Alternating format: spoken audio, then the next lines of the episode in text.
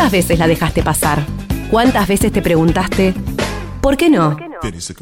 Un programa donde la información, la música y las buenas historias tienen voces propias.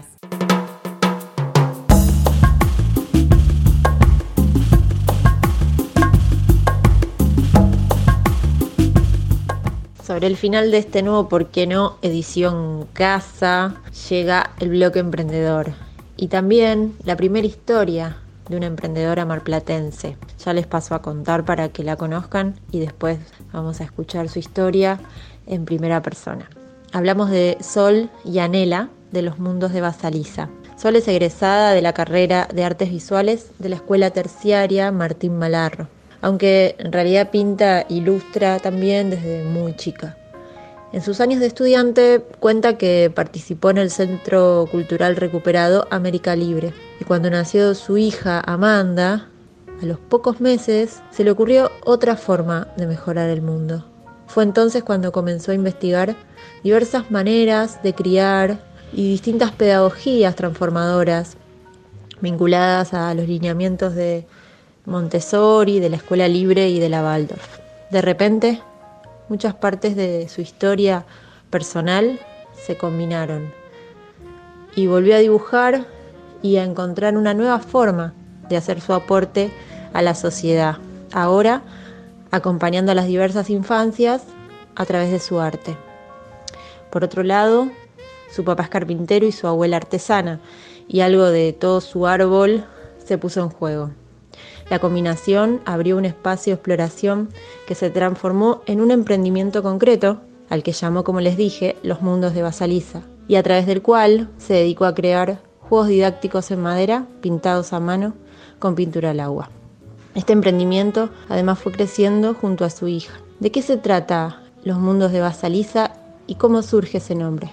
Los Mundos de Basaliza es una línea de juegos didácticos hechos en madera, pintados a mano con pintura al agua para que no sea tóxica. Eh, están influenciados por las nuevas pedagogías que fui conociendo a partir de la crianza de mi hija y de los hijos de otras amigas.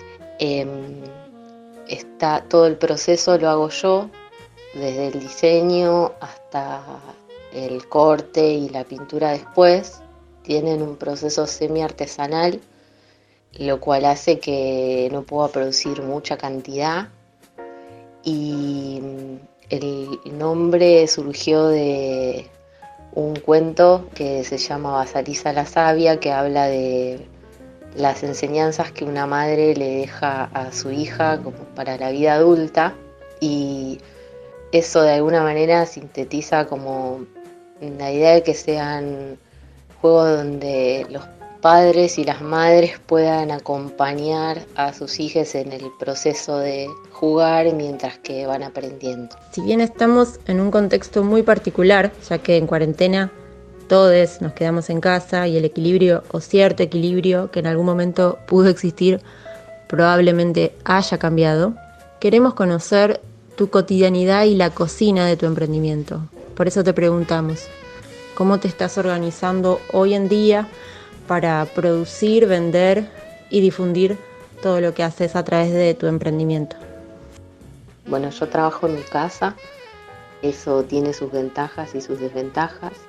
Por un lado, a veces eh, como no tenés un horario determinado en el que estás en otro lado, hace que termines trabajando todo el día y a la vez hay que encontrar una dinámica para que eh, conviva con las personas con quienes yo vivo, tengo un taller dentro de mi casa, yo no vivo solamente de esto, es muy difícil vivir de un productivo solo, entonces tengo otros productivos. Eh, bueno, produzco acá y después eh, empecé vendiendo, digamos, decidí concretar el proyecto porque sabía que había una tienda colectiva de diseño marplatense que se llama Carnaval de Diseños, que bueno, era un espacio donde sin muchas dificultades iba a poder tener los productos y venderlos. Y bueno, gracias a eso también existe Basaliza. Y los vendo por ahí, también por las redes sociales, que también es una demanda muy grande sostenerlas, difundir, comunicar el proyecto. A veces me sale, a veces no tanto. También con el tiempo se fue conociendo y después a veces me escriben conocidas de, de otras personas que me compraron juegos o a quienes se los regalaron y así fue creciendo. También estuve mandando a jugueterías en otras partes del país, pero a mí se me complica mucho producir en cantidad porque tiene un proceso. Al pintarlos a mano no puedo hacer muchos, entonces tampoco puedo vender mucho por mayor. Eh, pude hacer trabajos específicos que me pedían de materiales diseñados en función de las necesidades de algunos clientes. Y eso me gusta porque me hace hacer cosas nuevas. Y últimamente también les estuve dedicando más a la ilustración y ese también es un proceso más largo de, de hacer todo el diseño hasta que finalmente puedes concretarlo en el producto para que esté eh, a la venta. Ay, qué hermoso. Y en tu historia y en tus tiempos y, y en esto de poder evaluar costo-beneficio entre 1500 comillas, ¿no? Porque cuando uno emprende y hace lo que le gusta, siempre tiene muchos beneficios y, los costos económicos, si bien a veces no, no coinciden con el tiempo dedicado, de alguna manera se resuelven. O no sé, me resuena mucho de otras historias emprendedoras que, bueno, de a poco iremos compartiendo en este espacio con todos ustedes. Por último, Sol, y con esto te agradecemos tu participación inaugurando este bloque con historias. Queremos saber qué errores recordás como grandes enseñanzas en el trayecto de tu camino emprendedor. Eh, con respecto a los errores, me parece que uno de los que es muy difícil para mí eh, de tramitar es la autoexigencia, porque cuando trabajas de manera independiente y no tenés a alguien que te esté exigiendo, a veces te convertís en tu propia explotadora. a veces me, no sé, querés sacar cosas nuevas, querés eh, producir más. Eh, es difícil autorregular en ese sentido cuando trabajas sola. Por otro lado, es difícil también encontrar una relación entre lo que vendes el producto y el tiempo que le dedicas, porque al estar así pintados a mano, si los cobrara lo que el tiempo que me demanda, eh, por ahí no se venderían, entonces ahí tenés que estar como bajando la expectativa de lo que querés hacer o de cómo te gustaría que quede y encontrar una manera de que tengan un costo que sirva para que sean accesibles, porque la idea es que se puedan comprar ¿no? y que los niños los puedan tener. Entonces ahí hay todo el tiempo un tira y afloje entre la expectativa que tenés y lo que podés lograr y la realidad económica del país y las realidades de producción que tenés. Y por otro lado, siempre tuve la ilusión de esos juegos o juguetes que permanecen en la familia porque se quiere compartirlos en otros momentos y por eso elegí este material, aparte de la carga que para mí tiene familiar, la madera, pero también porque es un material que se conserva, no es un plástico que se rompe y se desecha, y que estén en bolsas de tela para que se puedan guardar y no perder las piezas. Y siempre me imaginé como un juguete que tenga una carga artística que también te invite a conservarlo. Y por suerte, cuando uno hace algo con tanta dedicación, siempre vuelve por algún lado y me han escrito para contarme esas cosas también. Me han escrito para contarme cómo les gustan a los niños los juegos, cómo los disfrutan, cómo les gustaría tener otros o cómo por ahí ya no los usan y están en una repisa como si fueran un cuadrito para no, no pasarlo, no tirarlo, sino conservarlo.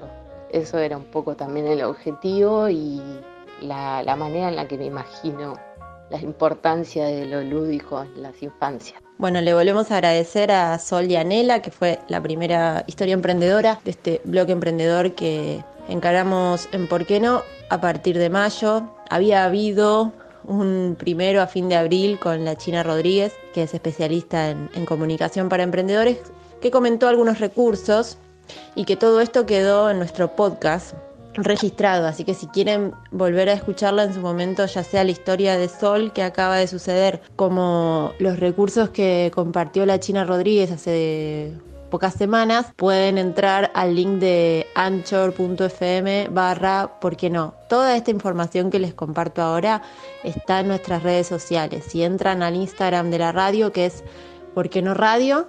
Eh, van a tener toda la información.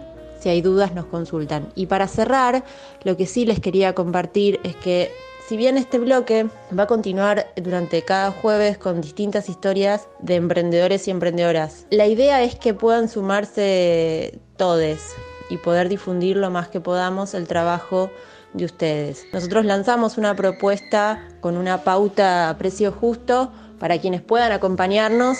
Lo que queríamos dejar en claro es que no se limiten a, contarnos su historia, más allá de si tienen o no la capacidad económica para solventarlo, de alguna manera la vamos a sacar al aire igual. La idea siempre es poder sostenernos entre todos. Cualquier cosa, cualquier duda al respecto, se comunican con nosotras y obviamente lo charlamos.